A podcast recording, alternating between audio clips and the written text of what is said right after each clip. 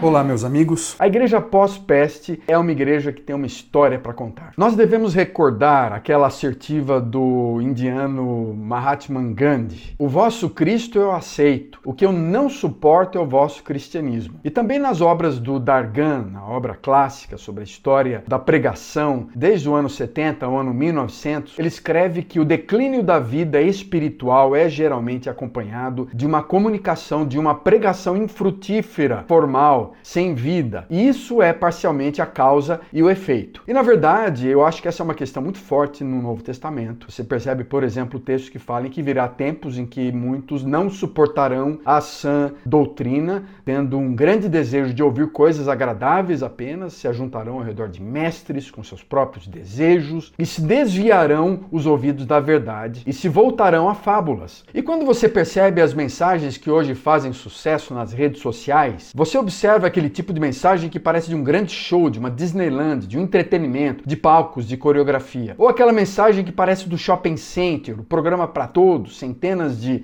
produtos e atividades religiosas, programas e produtos que ajudam para todo tipo de gosto. Ou aquela mensagem que é um tanto que paganizada, com encosto, com copo d'água, com rosa, com sal, com manto e vários outros objetos sagrados. Ou uma mensagem que é motivacional, uma comunicação de autoajuda, de psicanálise de revista popular, de mensagem de sucesso, ou simplesmente uma mensagem de um forte desejo, de lágrimas e choro, de sentimentos que estão à flor da pele, ou aquela mensagem que é simplesmente apologética, teórica, abstrata, tratando friamente de doutrinas reformadas, protestantes, pentecostais. O tema de hoje é justamente sobre esse caráter da igreja como sendo uma comunidade que proclama, que comunica, e ela tem uma proclamação. A palavra do Novo Testamento para isso é querigma, né? Pregue a palavra, é comunique essa palavra, seja preparado a tempo e fora de tempo para comunicar essa palavra. A proclamação autêntica do Evangelho é uma marca indispensável para uma igreja, para uma comunidade saudável. Agora, será que a comunicação é tão importante assim, especialmente nesse mundo moderno que desvaloriza o discurso? As palavras estão sendo desvalorizadas em detrimento daquilo que é mais sensorial, visual, sentimental, experiencial,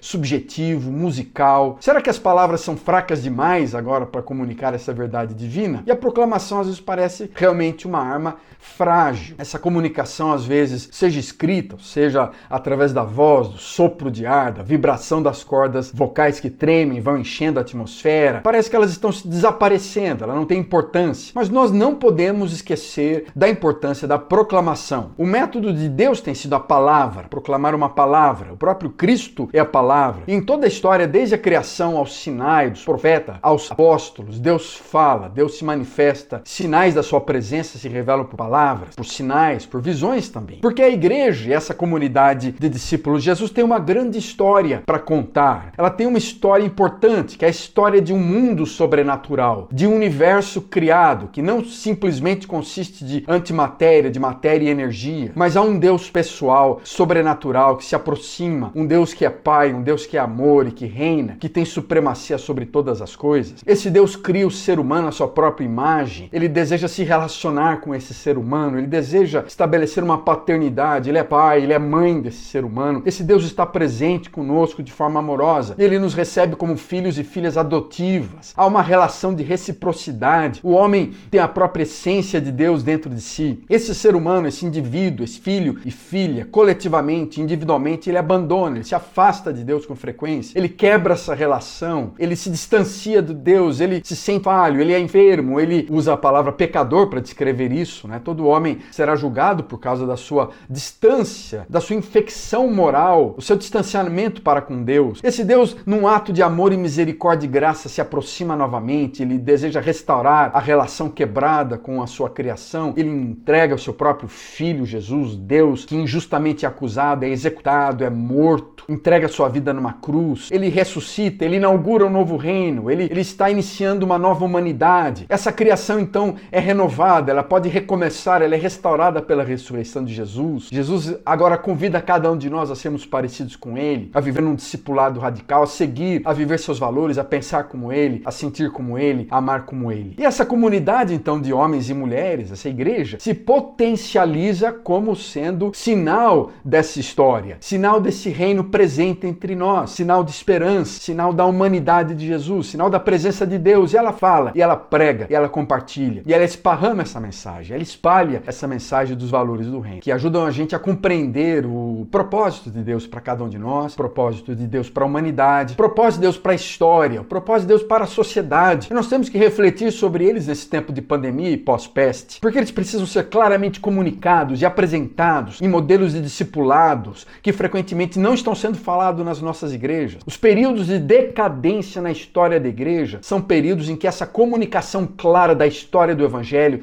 está em declínio. E essa história acaba sendo negligenciada por coisas secundárias. Nós precisamos de uma renovação dessa comunicação, a renovação da proclamação dessa história verdadeira. A reforma na Alemanha com Martinho Lutero, lá no século XVI, ele fala que a pregação foi fundamental. Não foi a intriga política, a polarização política, nem o poder da espada que estabeleceu a reforma na Alemanha. Lutero, inclusive, diz o seguinte: eu simplesmente ensinei, preguei essa palavra e não fiz mais nada. Enquanto eu dormia ou bebia cerveja de Wittenberg com os meus amigos, a palavra enfraquecia grandemente os conflitos, as religiosidades, infligindo muito mais prejuízo do que qualquer príncipe ou imperador poderia ter feito. Eu não fiz nada, a palavra fez tudo. Então, dentro de um, de um cristianismo verdadeiro, robusto, saudável, há riquíssimos recursos na comunicação dessa palavra que traz paz, que traz justiça, que é amor. E é impressionante o poder dela para explicar, para apagar as tendências divisórias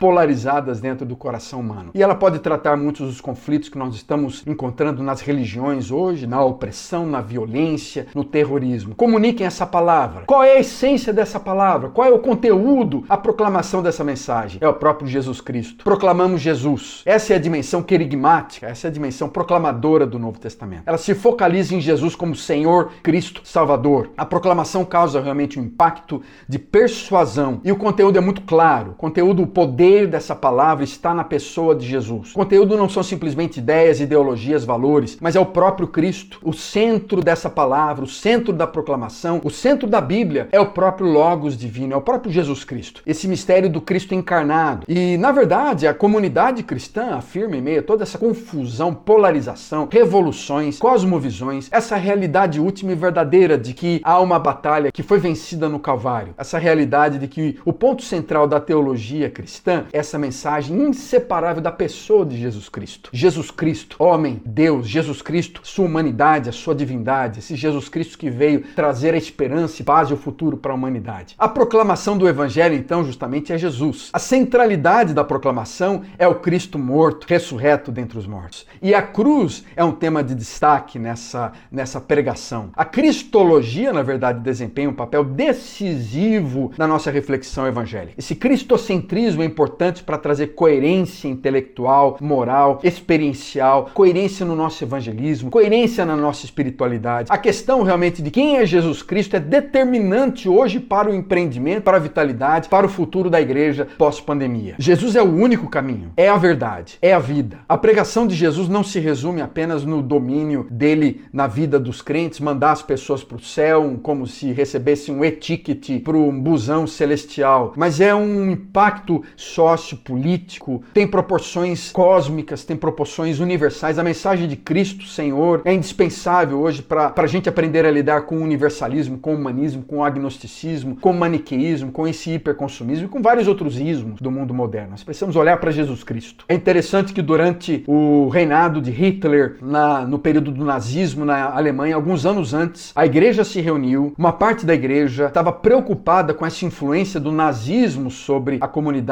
e o medo dela ser completamente seduzida pelo nazismo, e eles afirmaram, alguns anos antes do início da Segunda Guerra Mundial, Jesus Cristo como sendo a palavra de Deus. Nós devemos ouvir e obedecer a sua vida e a sua morte. E a igreja cristã é essa congregação de homens e mulheres na qual Jesus Cristo age presencialmente como Senhor em palavras e sacramentos através do Espírito Santo. E essa comunidade é testemunho num mundo pecaminoso. Ela proclama a vida de Jesus Cristo. E durante o nazismo, nós sabemos que milhares e milhares de cristãos e líderes foram também aprisionados e mortos na Alemanha. E nós temos que lembrar isso, que a igreja tem que proclamar Jesus. A igreja não é um movimento imperialista, político, de cruzada nacional, de polarização partidária para fazer o Brasil um país cristão, de tomar conta da história, de controlar a política, de controlar a economia. A igreja é muito mais do que isso. É uma comunidade de discípulos de Jesus. Dietrich Bonhoeffer, que foi um teólogo, pastor, espião durante durante a Segunda Guerra Mundial, enforcado inclusive alguns dias antes do final da Segunda Guerra. Ele costumava dizer que os cristãos se juntaram como urubus ao redor da carniça da graça barata e beberam o veneno que matou o discipulado de Cristo. Falta esse tipo de pregação hoje. Falta essa comunicação de um discipulado radical que pode levar até ao sofrimento e à morte do discípulo. Essa pregação de um homem, de uma mulher que confiam, que proclamam a morte de Jesus, a ressurreição e o poder de Cristo, que leva à apreciação da vida, dos valores de Jesus, que confronta as necessidades de um mundo com o perdão do evangelho, com o perdão da cruz, com a aceitação, com a dádiva da salvação eterna em Cristo Jesus. A igreja vive essa história, a sua existência é proclamar, é justamente criar, recriar, reviver, reencarnar, redramatizar essa história da vida, da morte e da ressurreição de Jesus. Fazendo isso, nós vamos entender melhor o significado também do seu sofrimento, da sua dor, da sua morte. E Jesus Cristo é o Senhor do universo. Nós não podemos esperar mais do que isso na vida cristã. E sempre que o evangelho então é comunicado, é proclamado, essa questão do sentido último da história humana está exposto. Cristo precisa se tornar a chave para nós entendermos o nosso país nessa pandemia e para entender a história pós-pandemia e para onde devemos ir pós-pandemia. O sucesso da igreja não se encontra nos projetos sociais, nos nossos prédios construídos, no nosso dinheiro no banco, nos programas e projetos ministeriais, nem no crescimento, nem no desenvolvimento ministerial, nem no planejamento estratégico, nem no trabalho duro. É ilusão achar que a história do desenvolvimento da igreja, a saúde da igreja está nesse sucesso material. O evangelho nos chama de volta essa verdadeira chave, esse segredo da história, que é Jesus. O sucesso não está nos resultados, no processo, nas estruturas, mas nessa história. A história brasileira encontrará o significado que Deus deu a ela na pessoa de Jesus Cristo. Não há nada mais crucial, mais decisivo do que a história de Cristo. Concluindo, essa proclamação de que Jesus é Senhor, ela é eficaz quando ela é exposta com clareza, quando nós olhamos para os textos e nós comunicamos os valores, os propósitos de Deus, do Evangelho de forma clara, quando nós adaptamos e aplicamos esta mensagem às necessidades, à capacidade, ao contexto brasileiro, é viva, ela está sendo compreensível, ela é prática. E quando nós compartilhamos com o coração cheio do amor, da graça do fogo e da presença do Espírito de Deus, com paixão